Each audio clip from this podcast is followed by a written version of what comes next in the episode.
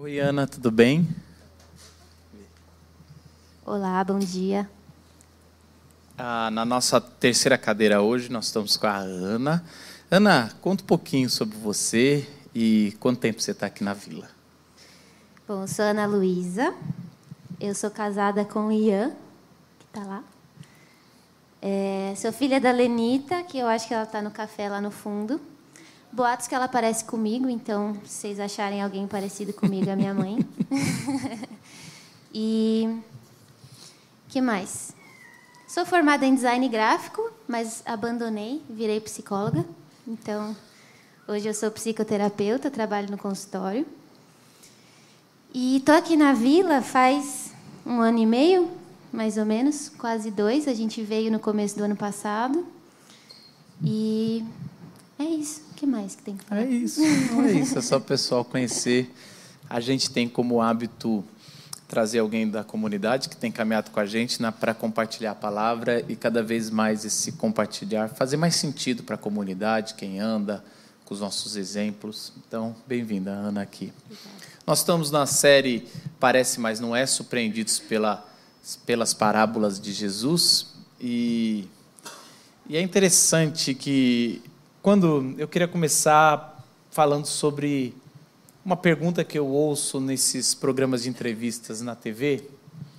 Geralmente se faz uma pergunta e tem a mesma resposta. No programa de TV a gente vê assim as pessoas famosas sendo perguntadas: "Você tem algum arrependimento na vida?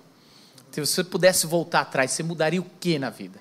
E não importa o quão polêmico seja a pessoa, se foi um jogador de futebol muito polêmico, se foi algum político, a pessoa geralmente responde: não, não tenho nenhum arrependimento. Às vezes uso o argumento, porque eu não teria chegado até aqui se eu tivesse feito diferente, e não sei o quê, e tudo mais. Eu até entendo esse tipo de, de resposta. Não queria ser uma pessoa diferente. Mas é interessante como a gente geralmente não. Ou pelo menos que a gente ouve, ou é difícil admitir que eu errei na vida. Ou errei várias vezes na vida. Ou minha vida foi um grande erro. É difícil, não vai, vai ah, não, foi assim, eu, eu, eu teria me arrependo, eu me arrependo de muitas coisas. Assim, é, é difícil falar sobre isso. O problema é que na fé cristã, e a gente vai olhar na parábola de hoje, o arrependimento faz parte. A resposta correta seria quais delas que você quer que eu fale? Quais os meus arrependimentos você quer que eu fale? São muitos arrependimentos. Não quer dizer que não valorizo o meu passado, não quer dizer que eu não é, algumas decisões me trouxeram até aqui e eu agradeço a Deus e até os erros, mas o arrependimento é algo que que deveria repensar as nossas, as nossas respostas aqui. Eu queria convidar vocês para abrir a Bíblia é, no Evangelho de Lucas, capítulo 15, aonde a gente vai encontrar três parábolas. E a gente vai ler a primeira. A gente já expôs a, a terceira, que é a, conhecida como a parábola do filho pródigo. A do meio é a parábola da dracma perdida. E a que a gente vai ler hoje, em Lucas 15, versículo 1 até o versículo 15, é a ovelha perdida. É muito conhecida. Essa é uma das mais conhecidas, como a, a ovelha perdida. É, Paulo, você pode ler para a gente? Posso ler. Pelo que eu vi aqui, vai até o 7.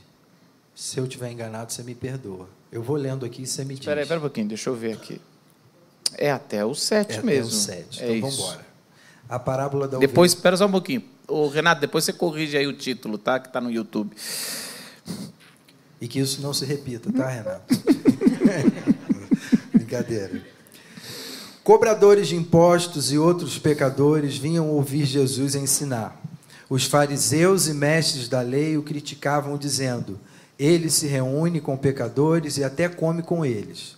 Então Jesus lhes contou esta parábola: Se um homem tiver cem ovelhas e uma delas se perder, o que acham que ele fará?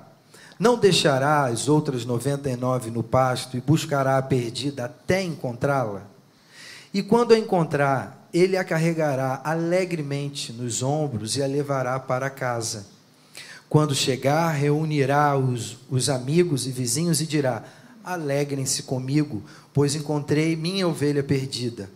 Da mesma forma, há mais alegria no céu por causa do pecador perdido que se arrepende do que por 99 justos que não precisam se arrepender.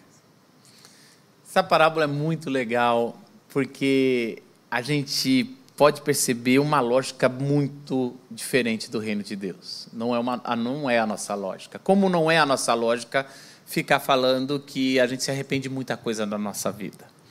A gente, quando dá uma olhada, e, e se você quiser, você pode dar uma olhada no capítulo 11, 12, 13, Lucas vai vir numa sequência de histórias, de parábolas, aonde festas e banquetes estão sendo dados no sábado, porque naquela época se celebrava todo sábado, assim, era uma, é uma cultura de celebração a Deus sobre a vida.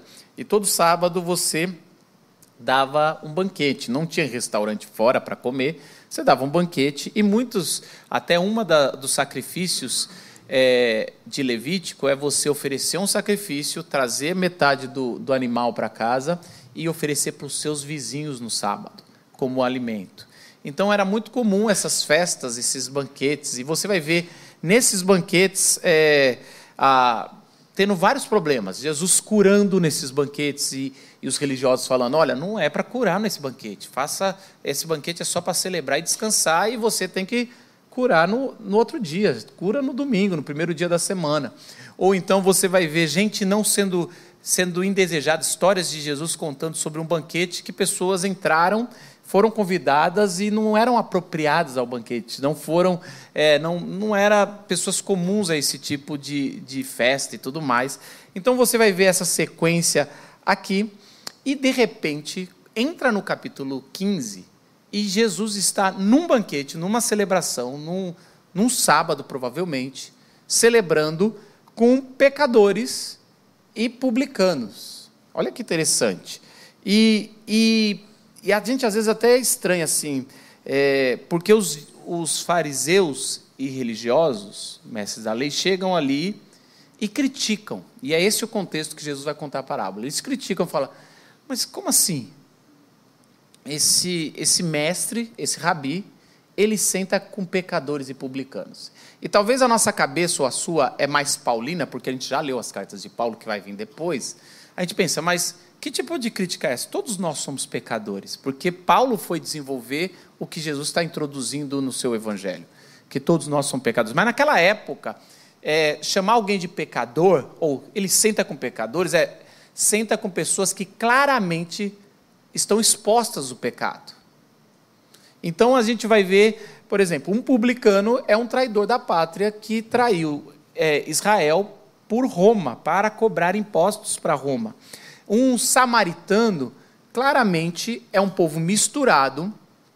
É, eu lembro que eu fui estudar com um rabino, ele falava que os judeus são essa, essa cor mais palestina, mais escura, e os samaritanos, como se misturaram na Síria, eles eram de olhos claríssimos, pessoas brancas, e ali eram pessoas claramente é, excluídas de Israel. Falados, não, gente, isso aí é samaritano, isso aí se misturou.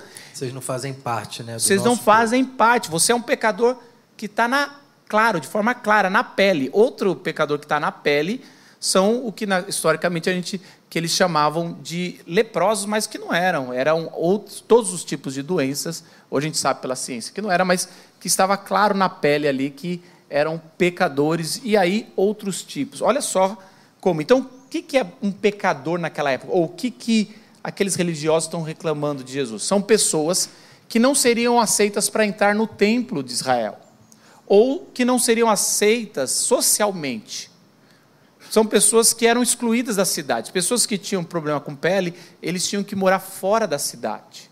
Então elas, eles não tinham família, eles não tinham como se sustentar, eles não tinham como entrar. E a mesma coisa é que no templo também. No templo não, não era permitido ninguém ah, que eu acabei de citar de entrar. Então, a, ali claramente Jesus ele está ele está sentando com, que, com os que não foram aceitos pela sociedade e não foram aceito, aceitos pela religião. E Jesus ele está sentando ali e ele decide contar essas três parábolas. A hora que ele está naquela festa, imagino que é um, aquelas pessoas estavam ouvindo durante a semana, o texto vai dizer que eles estavam querendo aprender durante a semana, parece que chegou o sábado, é lógico que eu estou fazendo uma inferência para a gente tentar imaginar, e aí Jesus falou, não, manda fazer uma, uma mesa grande aqui que a gente vai celebrar o sábado, vamos fazer isso, sim, vamos, vamos celebrar isso aqui.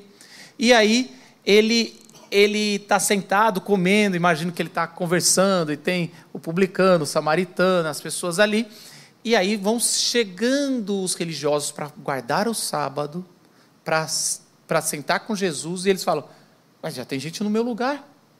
E quem é esse que senta com pecadores e faz. Você, você não, ei, se você fosse um rabino de verdade, você teria esperado a gente. Você vai comer com a gente, que é. A gente que é santo, a gente que é certo. Você está sentando com pecadores e publicanos. E aí Jesus conta a história.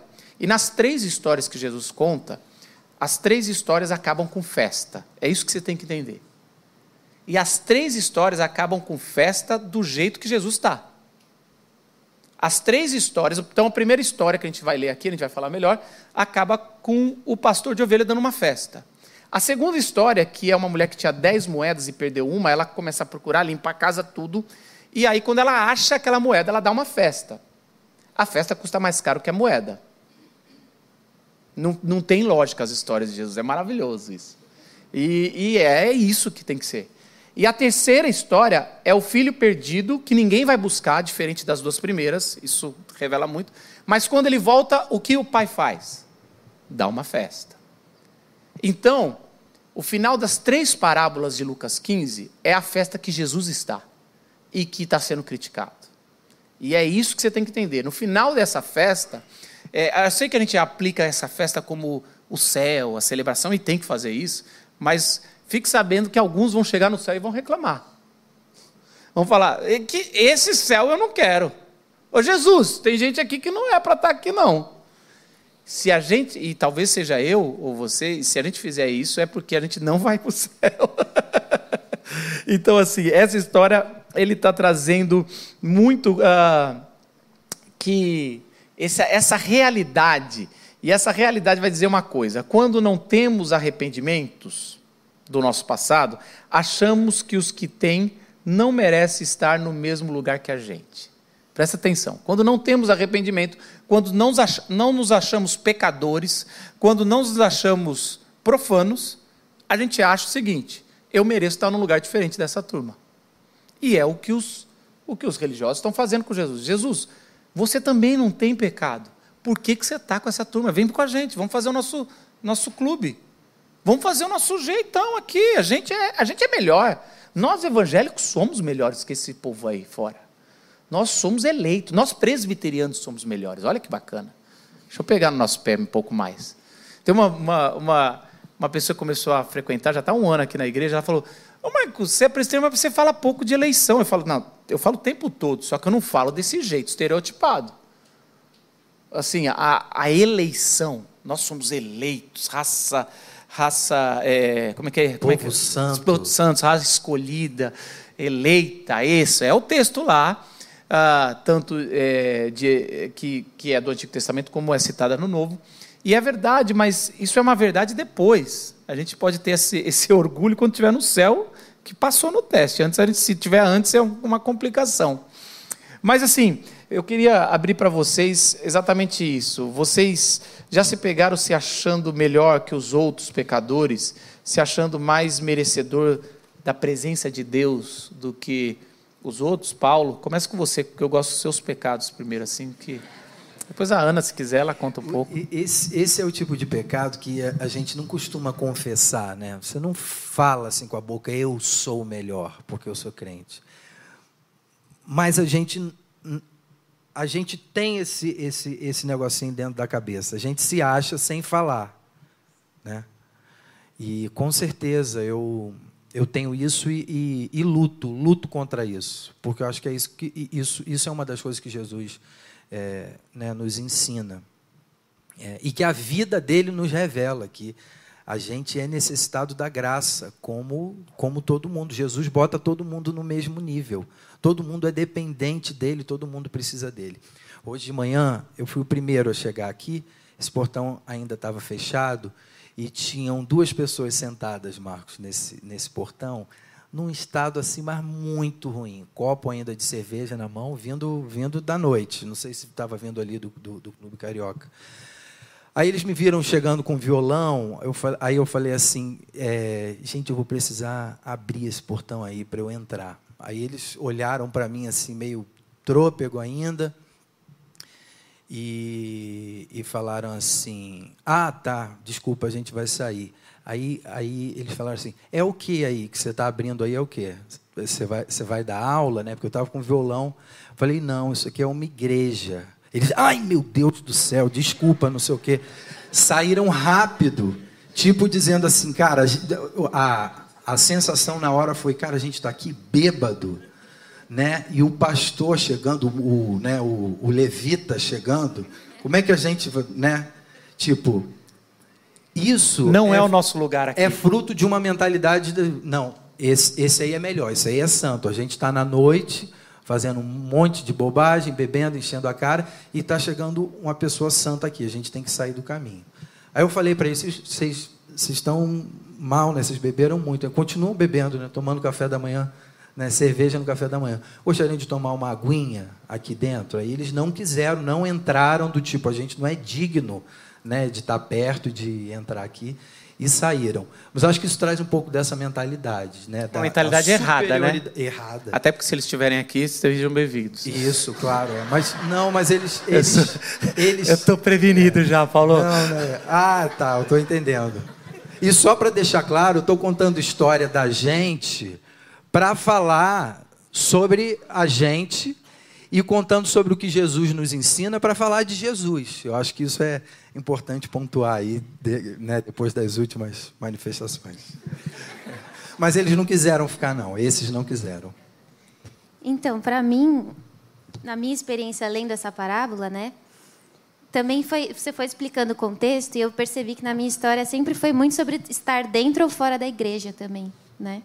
Essa lógica de ah, as pessoas que estão desviadas e as pessoas que estão dentro como se dentro a gente não pudesse, né, também estar perdido.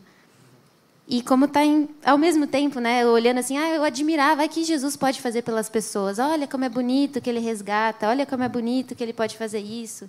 Eu como imitadora de Cristo também vou me aproximar dessas pessoas, mas sempre me separando de eu não preciso mais disso, porque eu já fui salva, né?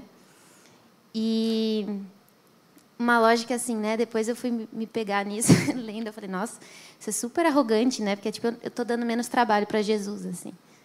E é muito triste também, porque daí a, a festa não é para mim, né? A festa, assim, a festa, enfim, essa foi a minha conclusão. E eu falei, nossa, isso não é muito legal. E sim, isso é se colocar num lugar de superioridade, né? Eu preciso menos, eu mereço mais, porque estou dando menos trabalho e não estou. Eu gosto muito de uma frase do pastor Gerson Borges que ele diz que todo dia é um novo tempo de voltar para Deus. A gente precisa voltar para Deus todo dia. Então, como, como a Ana falou, ah, eu já estou com ele e pronto, está tudo certo, sou melhor que os outros, não preciso mais. A gente precisa dele todo dia, a gente precisa voltar para ele todo dia. Não, e isso que você está vivendo é uma experiência de interpretação da Bíblia, aonde a gente se coloca na parábola porque a gente é treinado como cabeças religiosas, principalmente quem veio de lar cristão, a se colocar do lado bom da parábola. Mas a parábola não está sendo contada para a gente ser o bonzinho.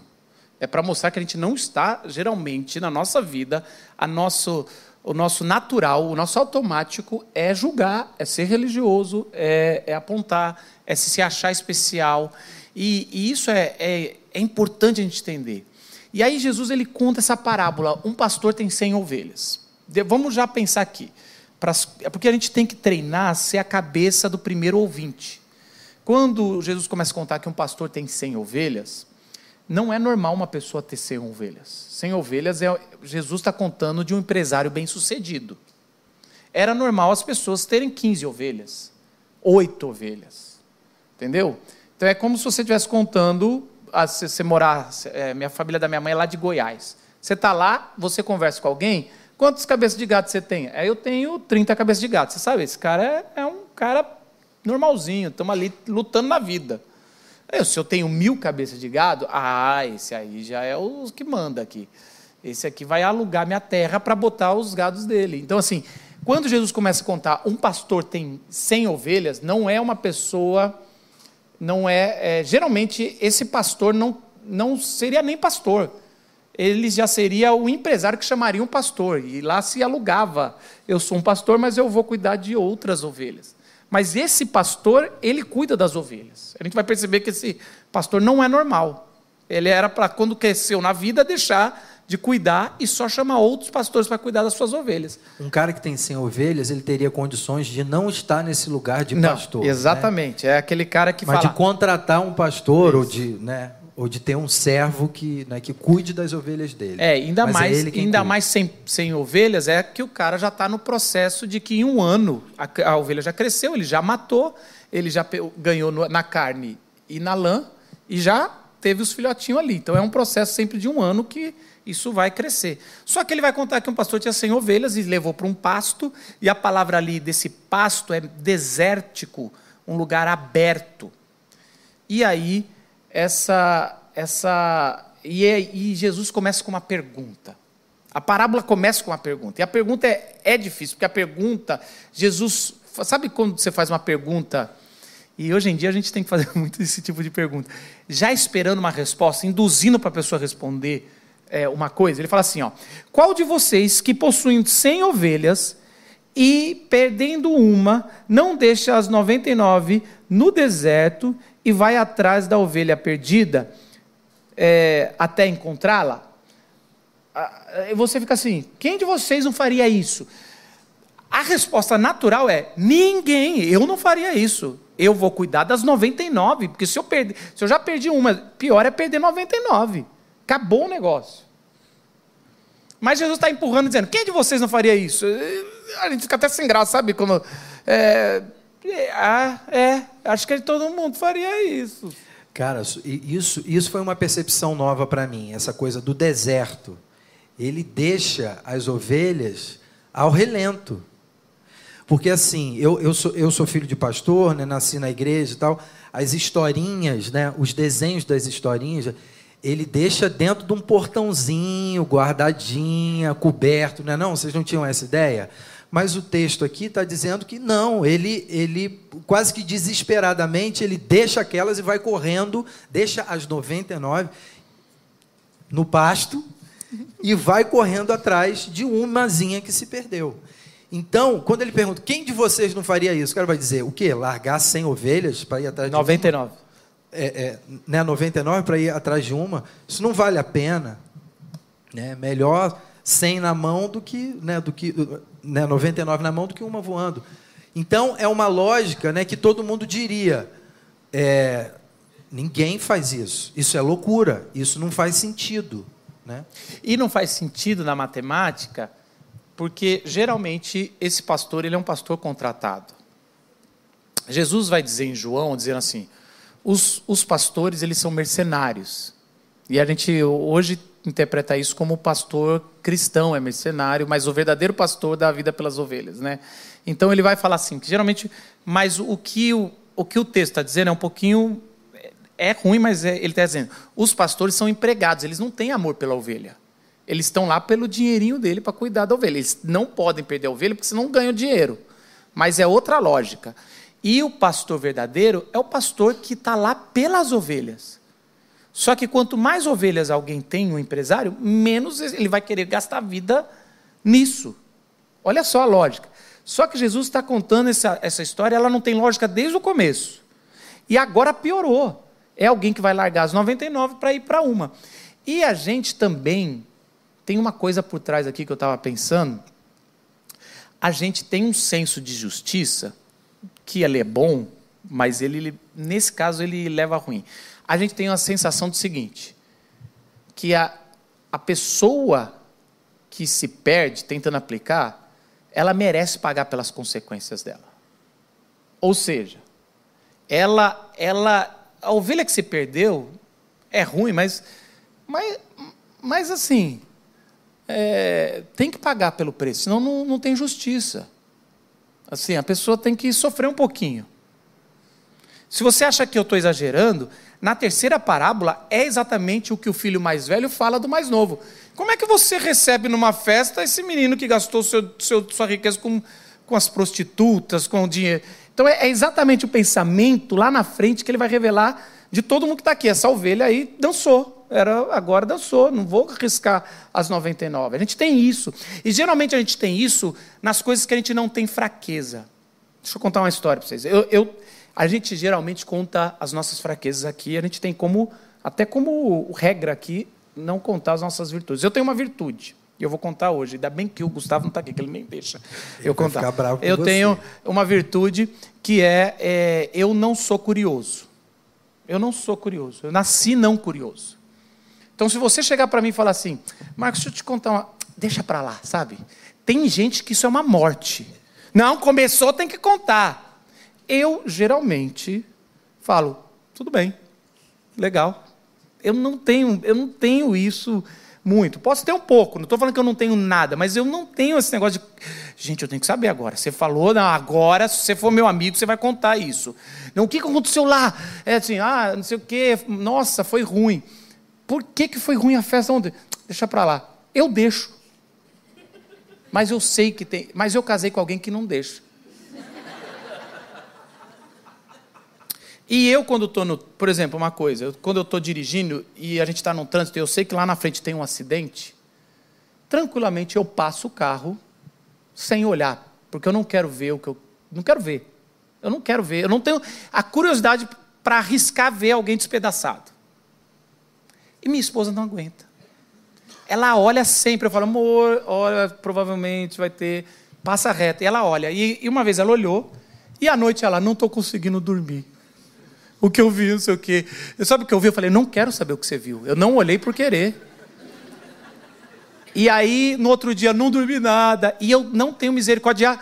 Eu não tenho misericórdia com ela, porque eu não tenho essa fraqueza. Eu falo, você viu. Eu falei para você não ver, você viu, dançou, dormiu mal. E ela, com Israel e, e Hamas, ela fica querendo ver. Eu falo, não vou ver nada com bebê. Não tem perigo de eu me arriscar. Eu não tenho. E aí vê, e aí dorme mal. É, é o tempo todo. E eu me pego não tendo misericórdia no que eu não tenho fraqueza. E é mais ou menos isso aqui. Essa, isso aqui é muito forte, gente.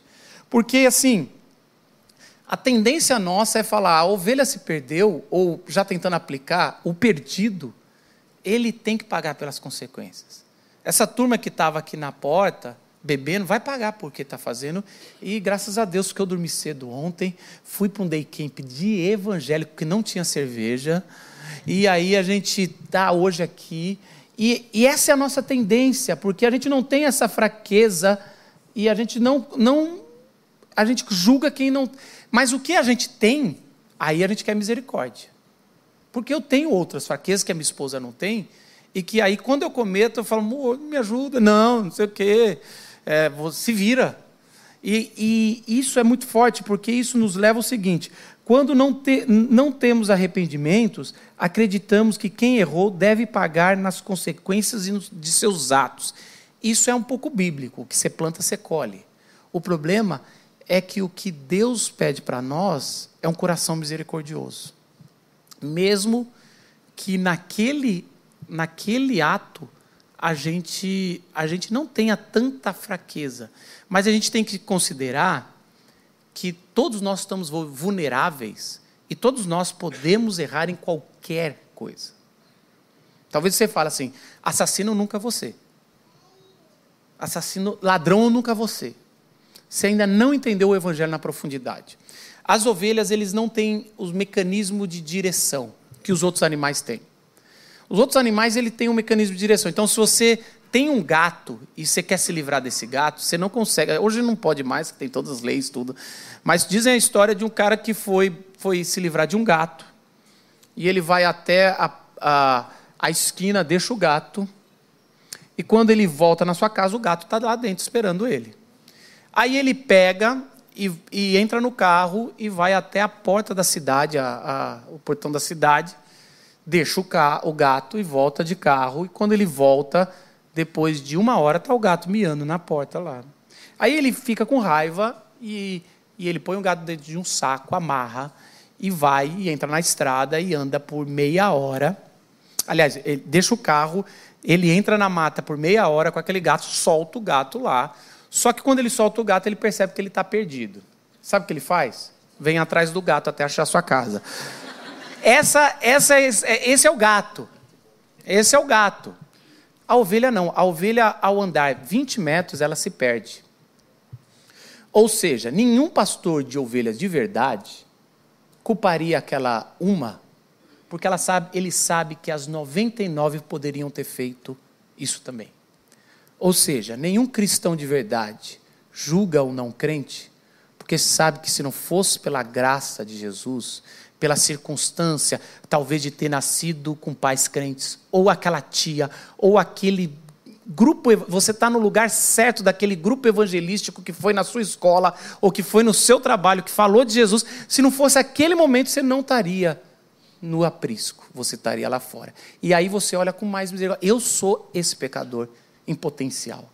Então, é, esse ato de, isso que parece um ato de justiça, se está lá tem que pagar, fez errado tem que, tem que, tem que ficar por um bom tempo é geralmente um sentimento de quem não entendeu que o arrependimento faz parte da gente, de nós pecadores. Eu, se, eu é, nas parábolas, a gente tem feito esse, esse movimento, ou elas nos convidam a fazer esse movimento de você refletir sobre você mesmo, pensando, nesse caso aqui, o seguinte: se eu me vejo como ovelha perdida, eu dou graças a Deus, porque esse pastor decidiu largar aquelas lá por um tempinho para vir me buscar onde eu estava perdido. Agora, se eu não me vejo como ovelha perdida, eu vou ficar reclamando do pastor. Pô, deixou a gente aqui no pasto e foi atrás de umazinha que, que, né, que decidiu se perder ou que se perdeu. Então, esse exercício a gente deve sempre fazer. Dependendo do lugar onde você se coloca, você vai ter um tipo de postura ou outra. Lembro sempre de um amigo meu, já contei isso aqui algumas vezes, vou contar rapidinho, porque me lembra isso aqui também ele. Um amigo meu que com quem, é, é, com quem eu convivo, caminho, ele não é da igreja, músico aqui em São Paulo, e volta e meia ele me diz: Paulinho, um dia eu vou lá, um dia eu vou lá na sua igreja. E Teve um sábado à noite que ele falou: amanhã, amanhã eu vou. E eu me preparo, assim, mudou toda a minha perspectiva ao pensar: caramba, amanhã o meu amigo vai estar na igreja. Eu lembro que eu ia pregar e dirigir o louvor no dia seguinte. Eu mudei o que eu ia pregar. Eu mudei o que eu ia tocar, pensando: ele vai estar lá. Eu preciso. Ah, ele precisa ouvir o melhor do evangelho. Ele precisou. Você até se preparou para pregar, não foi? Me preparei para pregar. E, e, no dia seguinte eu lembro que eu aqui tocando, pregando, olhava para a porta e nada dele chegar. E, nada, e ele não chegou. Ele não veio, ele nunca veio. E eu costumo dizer, às vezes eu saio do culto e vou onde ele está, porque ele não veio. E a gente pensa muito sobre isso, né? Na, na, né? na diretriz do que a gente fala aqui, do que a gente comunica, a gente costuma dizer, quando a gente mira nos de fora, a gente acaba acertando quem está dentro, no sentido de uma igreja missional, ela tem o seu coração transformado. Uma igreja que se volta para os que não estão aqui, ela se aproxima de ser aquilo que Jesus chama de fato de igreja e de viver aquilo para o que ele nos chamou. Então, isso faz toda a diferença. Eu sou também ovelha perdida, num certo sentido. E assim eu vou ter mais compaixão dos que estão também perdidos e ainda não foram alcançados pela graça, pelo, pelo amor de Deus. E tem uma coisa que eu me perguntei lendo essa parábola também, que eu olhei assim e falei, qual foi o erro que essa ovelha cometeu, né? Acho que se fosse assim, eu fazendo o título da parábola, eu escreveria a parábola da ovelha que se rebelou, assim, né? A ovelha que ah, chutou o balde, vou passear longe daqui. Uhum. E porque a gente passou por umas parábolas, né, que falam de alguma conduta específica, que falam de uma tem uma situação assim. Mas essa tipo é uma ovelha que perdeu o rumo assim. Talvez ela estivesse tentando ir para o lado certo, né? Eu acredito que ela estava tentando ficar lá com, com a galera, assim. E, e isso me leva de novo para esse lugar de não é sobre o, o erro específico, sobre o pecado específico que essa ovelha pode ter cometido, mas é sobre essa condição de ovelha que não sabe ir sozinha. Essa ovelha que não, não tem senso de direção, que ela precisa que o pastor busque ela a todo momento. Né? E aí, enfim, eu pensei nisso, né? Que a gente pode projetar o que a gente quiser nessa ovelha perdida e a gente projeta equívocos, né? Mas ela podia estar tentando fazer a coisa certa e ainda assim ela precisava de Jesus para buscar ela. É mesmo.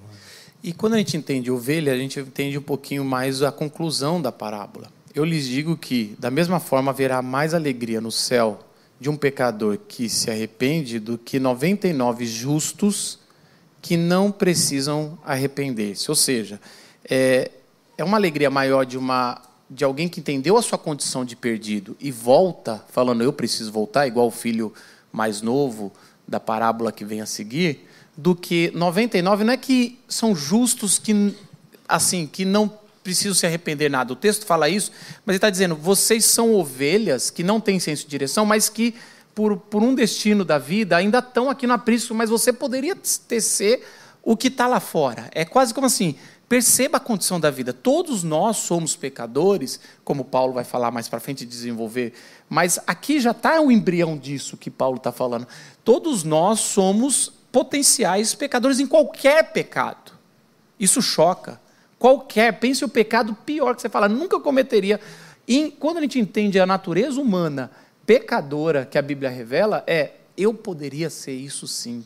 Graças a Deus pelas, pela história da minha vida, pelas coisas da graça que Deus me deu, Ele me impediu algumas fraquezas, mas todos nós temos a potência de ser o pior dos pecadores, e por isso que a gente sempre tem que acreditar no arrependimento.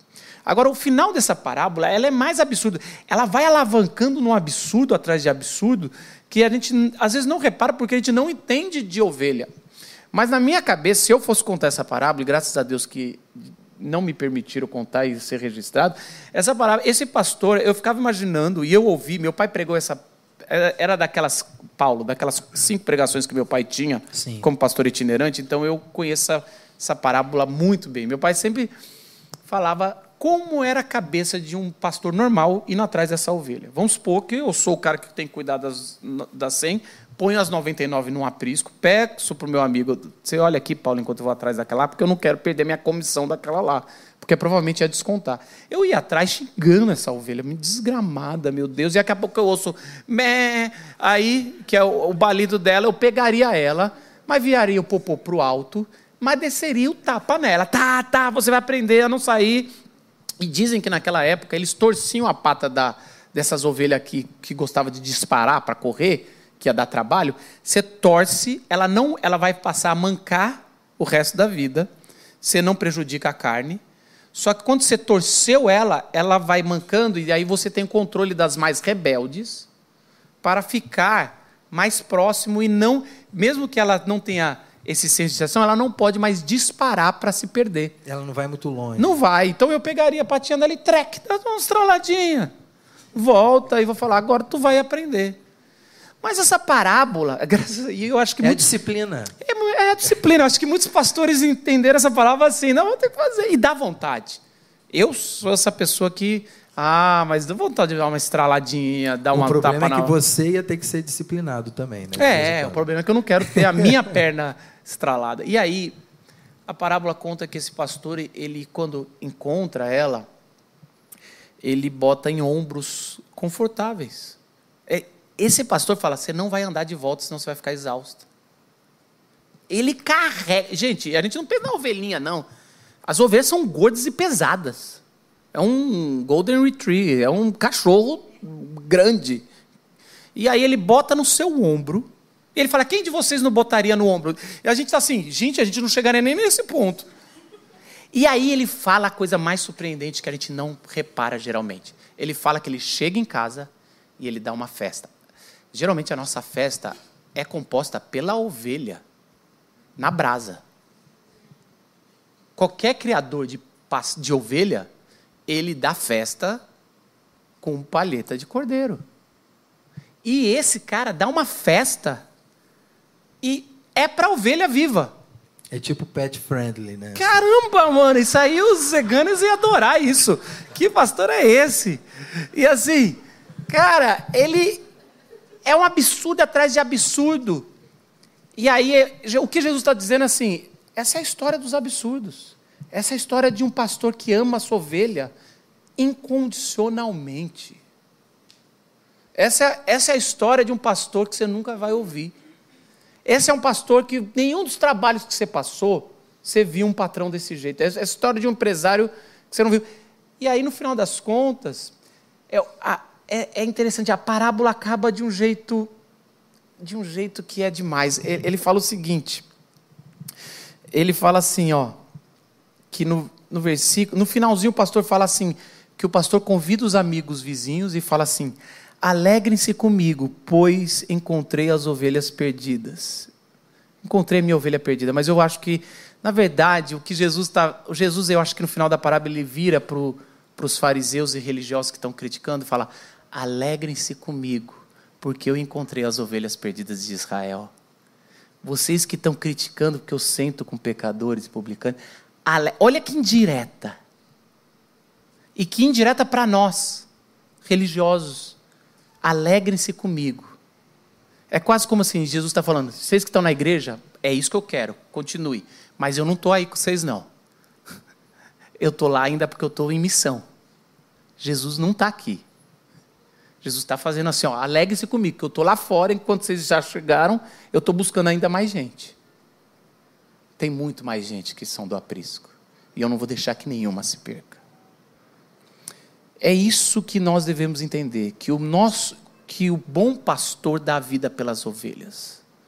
Que Jesus, ele morreu por nós, mas esse senso de que a gente se arrependeu uma vez e acabou, pronto, agora a gente está dentro do aprisco, aprisco, não, a gente tem que entender que esse é o senso da nossa vida. A marca de um cristão, eu vou falar uma coisa até polêmica, não é a santidade em si, a marca de um cristão é o constante arrependimento em busca da santidade.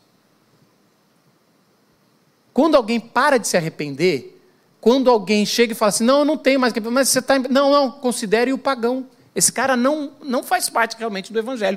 Quem acha que não tem que se arrepender, ele não faz parte do aprisco.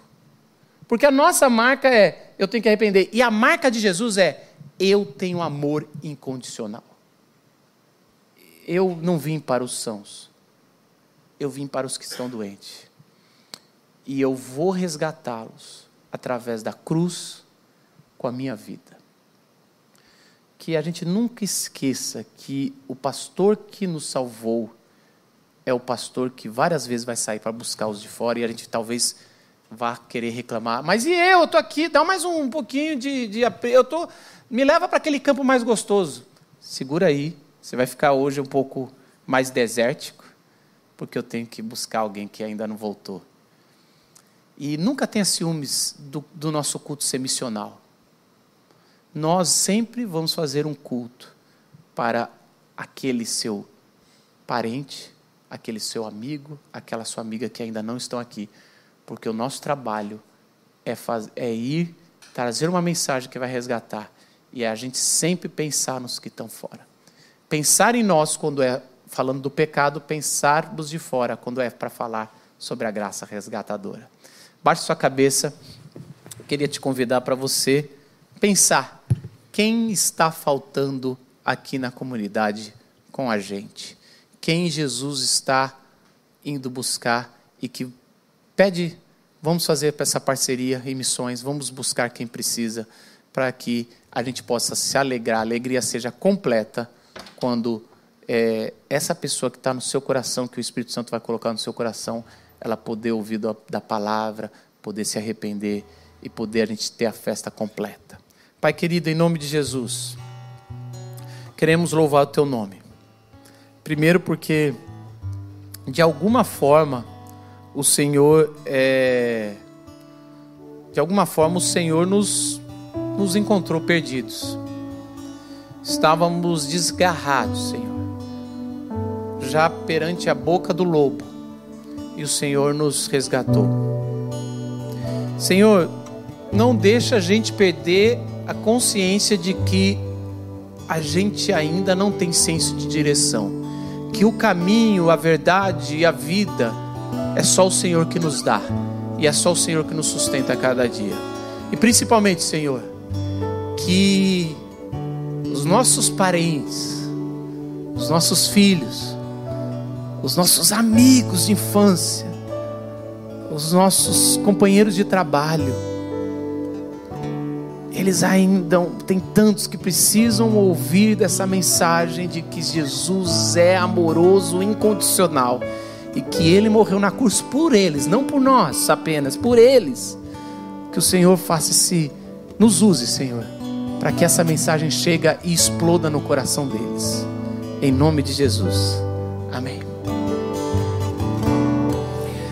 Antes de eu falar, tu cantavas sobre mim. Você fica de pé comigo?